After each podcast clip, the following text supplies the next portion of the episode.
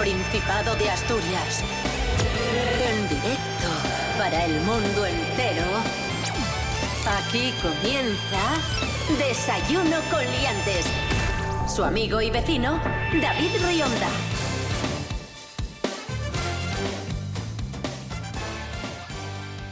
Hola, hola, ¿qué tal amigos? Buenísimos días, queridos amigos, queridas amigas, ¿cómo estáis?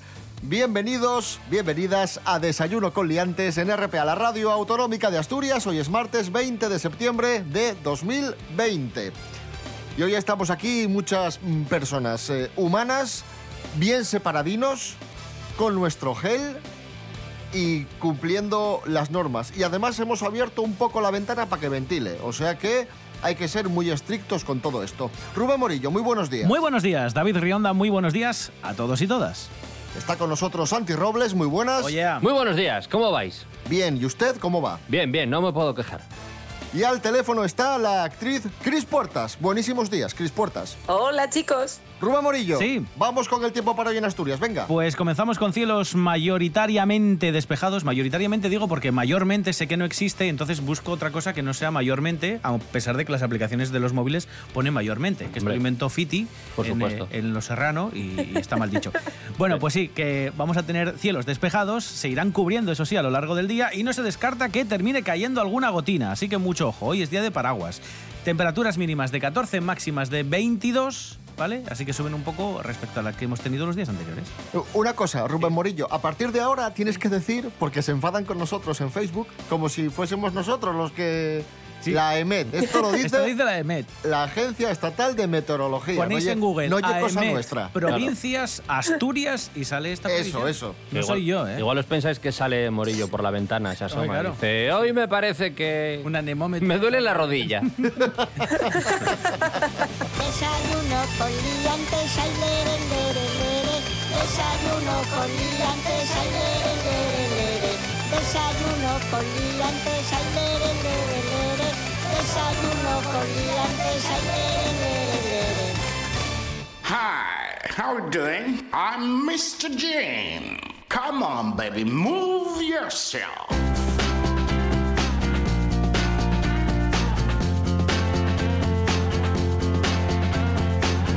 Amigos, amigas, eh, comenzamos eh, hablando de una noticia que hemos extraído de la web de RTPA, una noticia que han contado nuestros compañeros de TPA Noticias y habla sobre el aumento de la pobreza en Asturias. Nos cuentan nuestros compañeros que en Expoacción, por ejemplo, están desbordados. Pasaron de asistir a unas 400 o 600 familias a unas 1.300 en un año. Dicen que falta ayuda, que faltan manos y además nos cuentan una historia mm, personal. La historia de Alejandro Flórez, que trabajaba en las verbenas, había logrado vivir dignamente de, de la verbena, de la fiesta de Prado, de las orquestas. Tanto es así que hace un año logró traer de Venezuela, porque él es venezolano, a su mujer y a sus dos hijas, pero la pandemia se cebó con su sector, como todos sabéis, y ahora no lo está pasando muy bien. Vamos a escuchar a, este chico, Alejandro Flórez. Pero todo el mundo sabe que este COVID le dio muy fuerte a la verbena y bueno, quedamos totalmente desamparados. Nunca me había sido protagonista de, de una historia como esta y llegar aquí y, y que una fundación me extendiera la mano a, a mí en un momento de que estábamos pasando mucha dificultad, eso mueve muchas fibras. Sí que es cierto que además el sector eh, de orquestas en general y verbenas y todo lo que tiene que ver con, con lo que son las fiestas de verano, pues lo ha pasado especialmente mal porque además es un trabajo muy estacional. Entonces, claro, se, se suma todavía más, más complicación, la verdad.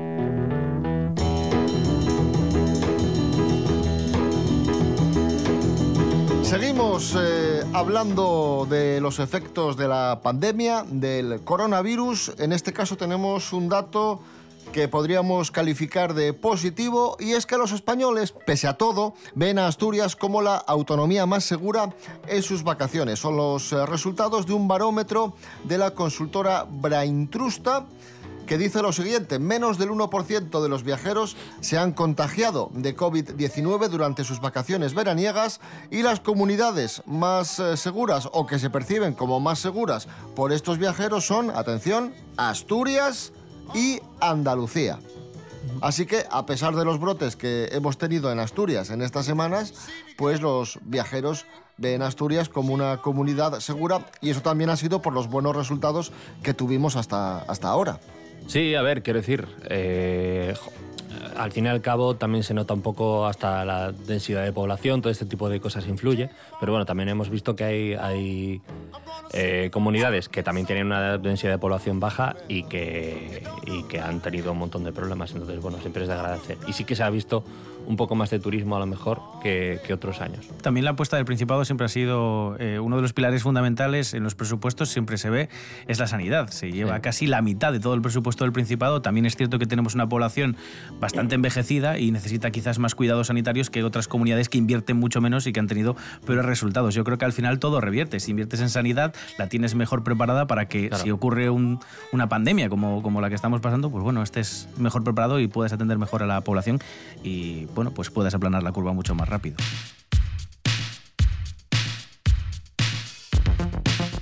Atención, titular, vamos con noticia mm, de famoseo. Mm, Astur, la mujer de Melendi, ha formado un grupo con su gemela. No la gemela de Melendi, sino su gemela, la gemela de ella. La de ella. O sea, la mujer La de- cuñada de Melendi. Efectivamente, o sea, me- la mujer de Melendi tiene una gemela.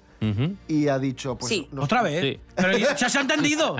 Jorge Aldeitu, buenos días. Muy buenas amigos. Melendi sin duda es uno de los cantantes asturianos con más repercusión fuera de Asturias. Es muy conocido y parece que en el mundo de la música le va a salir una dura competencia y es que esa competencia duerme en su mismo colchón.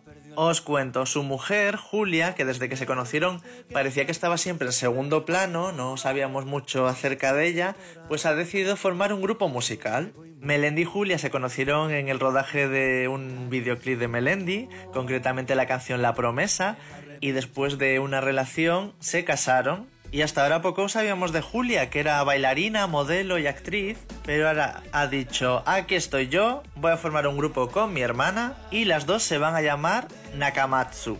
Nakamatsu, para quien no lo sepa, es el apellido de ambas, se llaman Julia y Livia y bueno, el público al que va destinado no le roba mucho público a Melendi porque es el público infantil.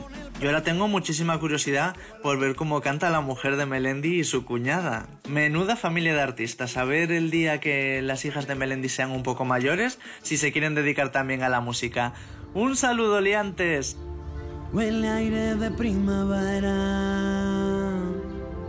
Tengo alergia en el corazón.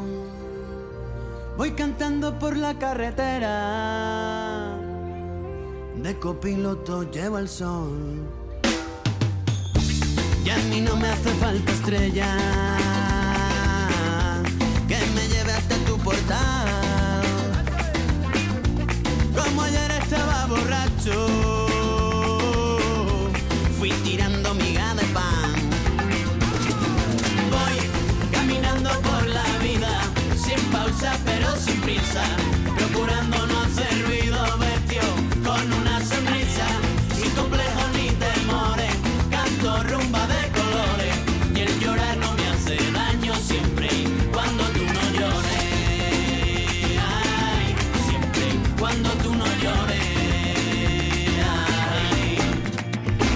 Ahí sonaba precisamente Melendi caminando por la vida. Y contar la siguiente noticia me da un poco de miedo, dada la animadversión que todos sabemos que Rubén Morillo ¿Qué? tiene a los británicos. ¿Cómo? Uno de cada tres británicos admite que lava las sábanas solo una vez al año. Ahí lo tienes. Ahí está. Esto es una investigación realizada por Hammonds. Fur- ¿Cómo se, ¿Cómo se lee esto? Furniture. Hecha. ¿Cómo? No me hagas repetirlo, por favor. Fur- Forniture. Furniture. Ya que tenemos un filólogo, hay que aprovecharlo. Casi uno, Se de cada aprovechan de tres, mí. casi uno de cada tres británicos admitió lavar sus sábanas solo una vez al año.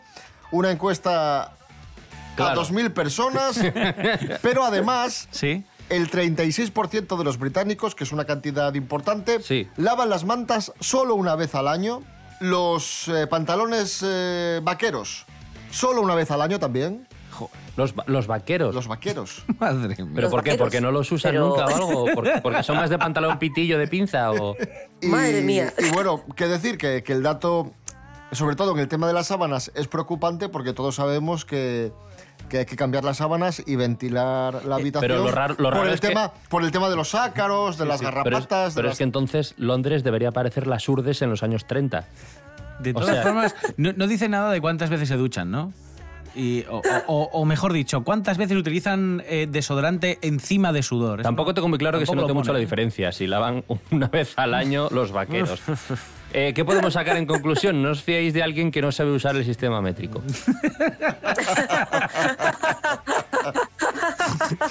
Just saying. Bueno, Rubén Morillo. Yo no que- voy a- no, no, no, opina, no, opina. no, No, no opina, opina. Es, es tu oportunidad. El Brexit os lo hacía yo obligados. Es que eh, esto es, cuando aparecen este tipo de noticias, yo digo, ¿lo ves? ¿Lo ves? Sí, sí, al final es que tenemos idolatrados según qué sitios y luego vas y... Habla por ti. Uf, esto es un poco de aquella manera... Esto no me lo habían contado, no sé. Yo no- solo, te, solo te digo que en la facultad, cuando la gente se iba de Erasmus, por razones obvias, todos mis compañeros querían ir a Reino Unido. Yo quería irme. A no lavarse. Claro, claro. Yo, viéndolo un poco venir, dije, yo me quiero ir a Italia. Y me decían, pero no, no te convalidan todas las asignaturas y a lo mejor tienes que hacer algún curso más. Digo, me da igual. Un, un- un saludo muy especial a todos nuestros oyentes del Reino Unido. Con lo bien que se come allí. Que estarán en este momento en la ducha. En la ducha, Todos. en, Sí, la porque- ducha en la que te puedes electrocutar. ya- Claro, porque les ya- toca hoy. Hoy ya- es el Día Nacional de Duchar. Ya lo hemos explicado, yo ya lo conté. Nacional y anual. Sí. Tienen el calentador dentro de la ducha, es eléctrico, de 3.000 vatios, ¿eh? O sea, eso sí. Tienen, un- tienen una, una cadenina para que enciendas la luz del baño con cadenina. Claro. Porque te puedes electrocutar, ¿eh? Selección natural, ¿eh? También te- Pero te meten el calentador eléctrico dentro de la ducha, por ejemplo. Ya está, y conduce por la izquierda. Es que, Sí, ¿qué más? ¿Qué más? Y está claro que esta gente a los ácaros no tiene miedo, porque No. entre no cambiar las sábanas ni Las lavarlas moquetas. y poner moqueta a todo. Que se ¿eh? levanta y se despega, por Claro, cierto. claro. Sí, sí, Inglaterra, Inglaterra, oh, qué malos son, qué malos son. Nosotros somos perfectos. Voy No, a no. lanza.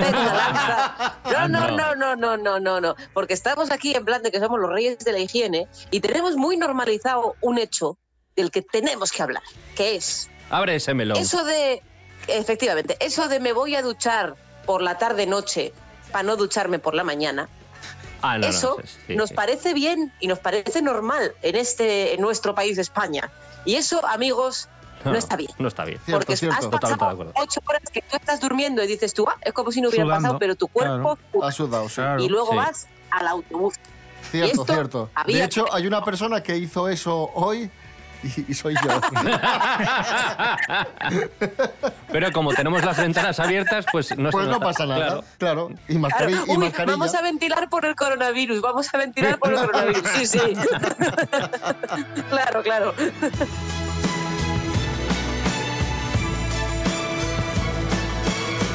Pues nos quedamos con ese dato. Los británicos eh, solo lavan los pantalones vaqueros una vez al año. Como mucho. Sí. como mucho. Y atención amigos, porque hablando de pantalones vaqueros, hoy también sabemos que los pantalones vaqueros están contaminando el agua del planeta. Pero no la del Reino Unido, porque una vez al año no les da. Teresa Fernández, buenos días. Hola David. Ay chico, tengo un disgusto. Pues me acabo de enterar de que llevo toda la vida contaminando el agua del planeta. Bueno, a ver, yo no, ¿eh? Mis pantalones vaqueros. Porque es que resulta que los pantalones vaqueros desprenden una gran cantidad de microfibras con cada lavado que están contaminando los grandes lagos canadienses y también el Ártico. Vamos, que los famosos jeans o pantalones vaqueros, que son la prenda de vestir más usada del mundo, también son una de las más contaminantes. Esto es porque la tela de los jeans está hecha con algodón y teñida con el colorante índigo, que le da ese color azulado. Este pigmento se crea de forma sintética. Pues cuando unos investigadores de la Universidad de Toronto analizaron las muestras de agua de los grandes lagos canadienses, del Océano Ártico y de las aguas de la ciudad de Toronto, se asombraron de la gran cantidad de microfibras azules que encontraron. Comprobaron que estas microfibras procedían de los lavados de los pantalones vaqueros. Al parecer, un par de vaqueros pueden soltar hasta 50.000 microfibras en cada lavado. Los autores del estudio también encontraron estos restos en la tráquea de peces arcoíris.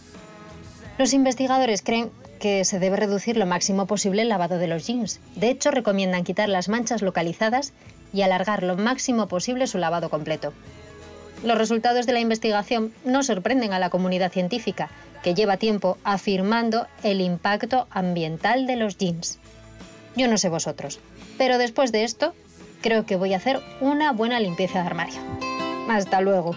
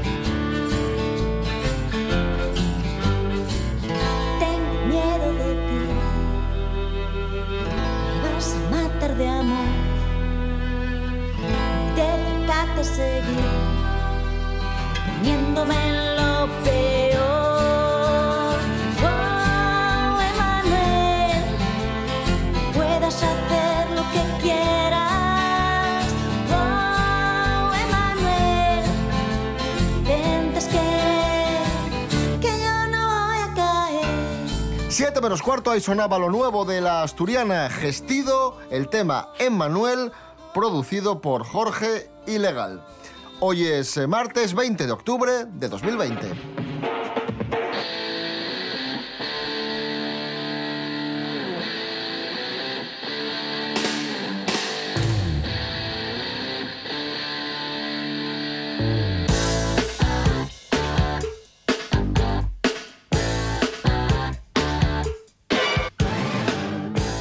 Vamos con noticias de cine y la primera tiene que ver con la película preferida de Rubén Morillo, El Príncipe de Zamunda. Maravilla. Atención, porque ya tenemos fecha para el estreno, y esto no es broma, de El Príncipe de Zamunda 2. Quiero que la vayamos a ver todos juntos. La secuela bueno, la podemos ver pero en casa, porque no se va a estrenar en los cines, se va a estrenar en Amazon Prime. Pero ¿y la Navidad? Así Ya. que el 18 de, de diciembre podremos ver El Príncipe de Zamunda 2 en, en Amazon Prime. Es una secuela, los hechos se desarrollan 30 años después de la primera película y vuelven todos los personajes. Bien. Qué guay. Tim, eh, Semi. Je- Jeffrey Joffrey y, y todos. Esta película del año 88, la primera es del año 88, que fue un, un exitazo y que recaudó casi 130 millones de dólares. ¿Qué tal? Hola, Soy Akim. encantada de conocerte aquí. Eh, Recientemente me han nombrado encargado de la basura. ¿Tienes basura de la que deshacerte? No, está completamente vacía. Bien, cuando esté llena, no dudes en llamarme. Vendré a recogerla con toda urgencia. Me alegro de saberlo. Cuando pienses en basura, piensa en Akim.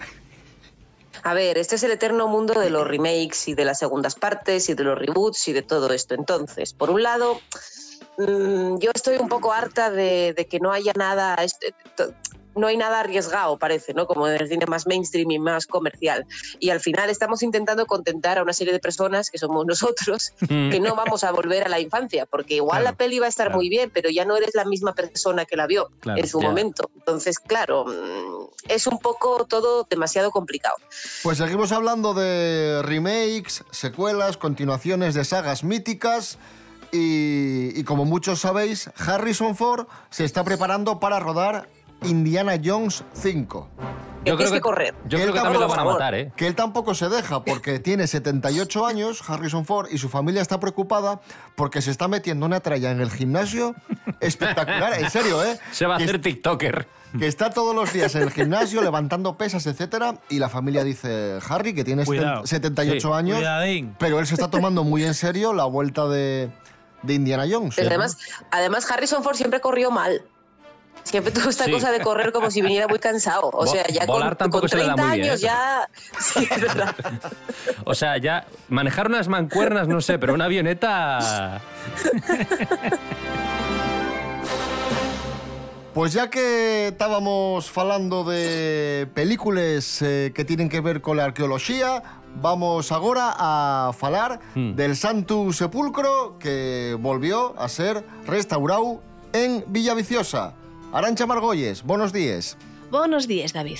La carcoma nun respeta nin siquiera lo más sagrado. Y eso sabenlo bien en Villa Viciosa, donde acaba de regresar el Santo Sepulcro. A ver, a ver. Nun nos vamos a venir arriba, ¿eh? Nun estoy refiriéndome al Santo Sepulcro original, aquel en el que supuestamente murió Jesús. No, no, no. Eh, estoy refiriéndome, eso sí, a una pieza, a una obra de arte bien valiosa que tienen en Villaviciosa. Construida en 1902 por Emilio Meneses y la única talla que sobrevivió a la guerra civil.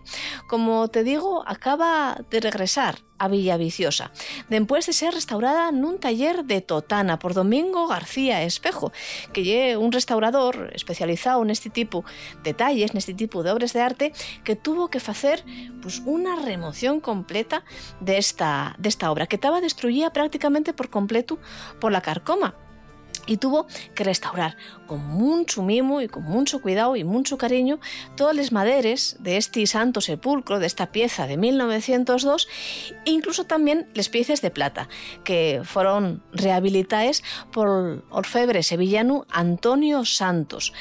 Bueno, evidentemente para esto también afectó el coronavirus, la pandemia. Eh, supuestamente tendríamos que tener este Santo Sepulcro para la Semana Santa. Y fíjate a qué, a qué alturas del año está regresando a Villaviciosa. Claro que como no hubo Semana Santa, pues tampoco importó mucho. Desayuno con liantes.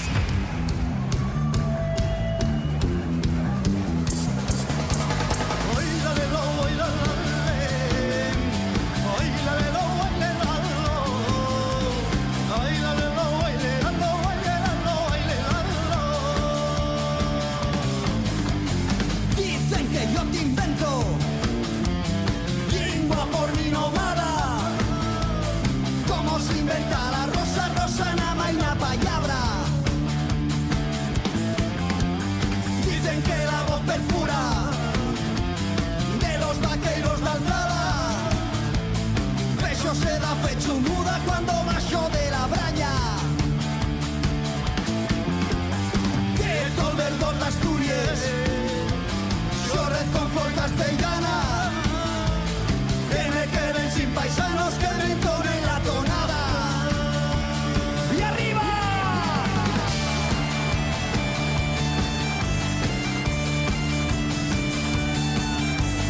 Ahí sonaba Dishebra y la canción La Danza. Y ahora vamos con una efeméride. Un día como hoy de 1968 se casaban Jacqueline Kennedy y Aristóteles Onassis. Vamos a recordar esta boda tan importante, tan famosa, con Mary Coletas. Buenos días. Hola, Mary. buenos días. Buenísimos días, Mary ¿Qué Coletas. tal? ¿Cómo están? ¿Cuánta gente? Ya, ¿eh? Madre mía. Qué bien, ¿eh? Sí. Qué prestoso. Está muy bien esto. Sí. Les vengo a hablar de esta boda que se produjo en 1968 en la isla de Scorpio. Sí. Ella era la viuda del presidente John Fitzgerald Kennedy. ¿Bien? Sí. ¿Vale? Y él era un archimillonario, multimillonario griego, ¿eh?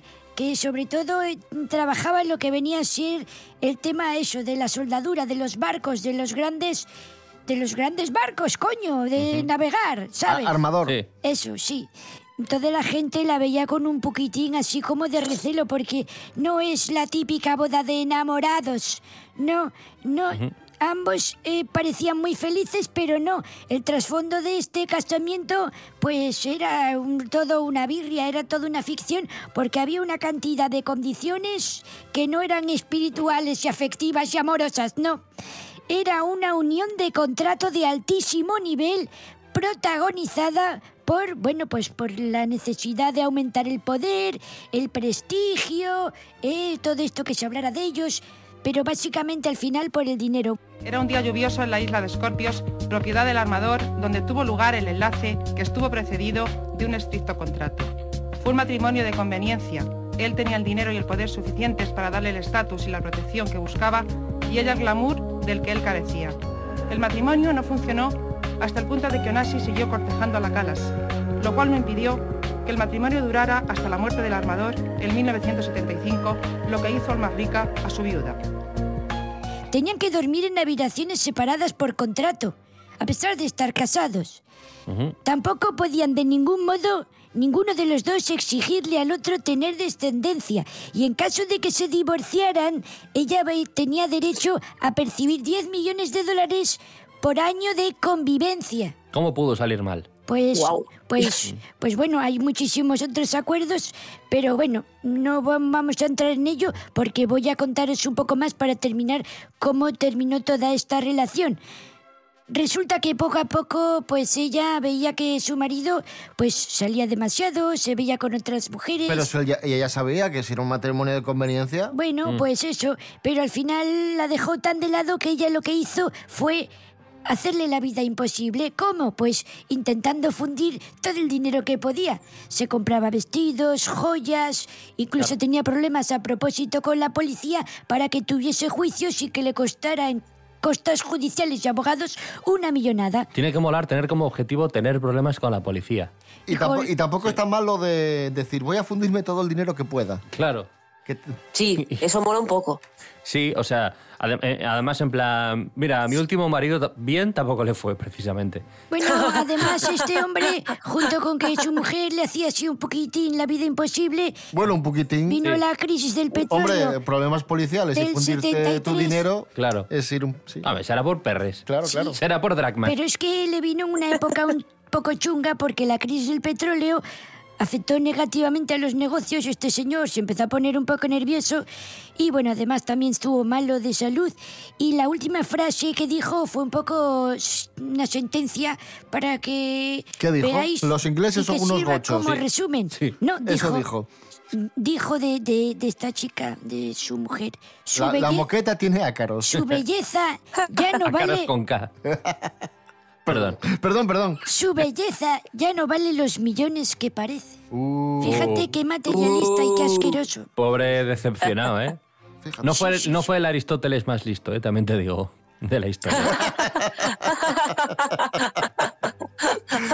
Mary Coletas, gracias. De nada, venga, hasta luego, ¿eh? Adiós. hasta luego. Adiós, Hasta luego. eh, venga, Adiós, adiós. Un abrazo. Adiós. Hasta luego. Hoy no, hoy no vamos a hablar de Enrique Ponce. No. Pero si es a lo que había venido yo.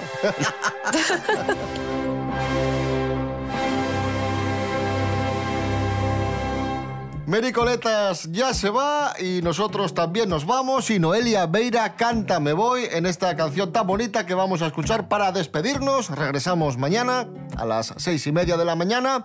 Recordad que estamos en redes sociales, Instagram y Facebook, también en la app Radio Player, en iVoox y en www.rtpa.es. Radio a la carta, Rubén Morillo. David Rionda. Hasta mañana. Hasta mañana. Santi Robles, un placer como siempre, gracias. Un placer, estáis en todas esas redes y en mi corazón también. Qué, bonito. Qué bonito. Cris Puertas, gracias. ¡A vosotros! Me voy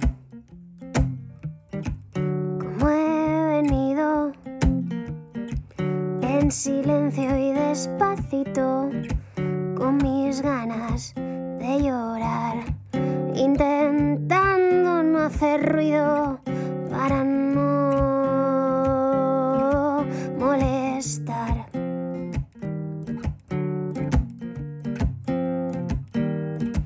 Me voy como he venido. No dejo huella, no trasciendo más allá. Queda el recuerdo roto, un abrazo mal cortado